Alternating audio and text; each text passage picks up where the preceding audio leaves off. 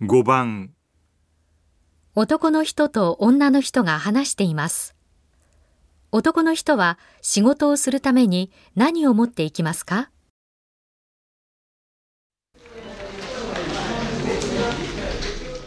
先輩、今から第一倉庫まで在庫の確認作業に行ってきます。ああ、今日だったよね。